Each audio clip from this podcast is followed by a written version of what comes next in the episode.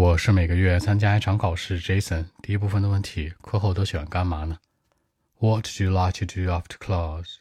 Actually, I love coffee and music. The music will be with me all the time, especially you know after a hard day of a school class. I'll be full of energy when I put on my earphone. The music can be very important to me. By the way, a cup of coffee is also important. You know, I will go somewhere to grab some coffee after school class you know, like in Starbucks, for example, using the free Wi-Fi, enjoying my coffee time, sitting in Starbucks. Yeah, that'd be good. So that's it. 那喜欢咖啡和音乐，你可以说 I love coffee and music，你可以说 I like coffee and music。Love 的这个嗯含义可能会更强烈一些。当然，你可以换个方式去说，我是一个咖啡迷，我是一个音乐迷，对吧？I'm a coffee fan, I'm a music fan，这都是可以的。或者说 I'm a big fan of coffee and music。 都是 OK 的。那除此之外呢，你可以加入一些实际意味的动词，比如说我喜欢喝咖啡，喜欢听音乐，I like having coffee and listening to music，也是 OK 的。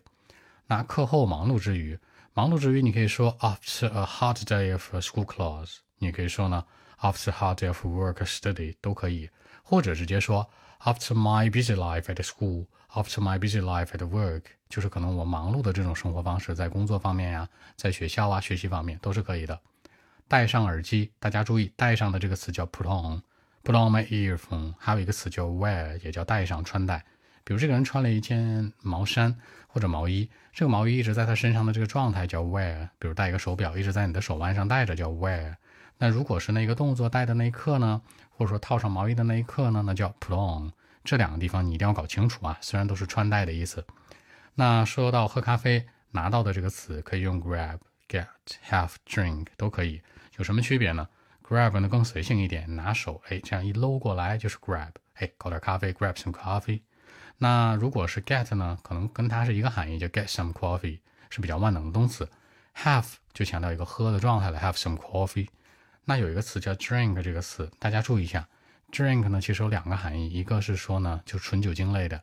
那种东西跟酒相关的叫 drink，所以这个词吧，一般很少在口语里面会用，当然也可以用啊，它是没问题的。其次呢，它会指代一些饮料、软饮料什么的，soft drink 用的会多一些，所以一定要区分好啊。然后免费的无线网就 free WiFi，那这里面的免费 free，大家注意有一个词组叫 be free of charge，这里面的 charge 的意思是收取，那你把手机充上电充电的那个东西也叫 charging，所以说呢，表示免费的东西，你可以说。to Wi-Fi is free of charge. I've got some free Wi-Fi，都是可以的。OK，我们再来看一遍。Well, actually, I love coffee and music. You know, big fan. The music be with me all the time, especially after a hard day of work or study, especially like after my school class. I'll be full of energy when I put on my earphone. The music very important to me. By the way, a cup of coffee is also important you know, I will go somewhere, like for example, in Starbucks, you know, I'll grab some coffee, then sit there, you know, enjoying the free Wi-Fi, enjoying my free time. Yeah, that'll be good to me. So that's it. 好，那更多文本问题，微信 b 一七六九三九一零七。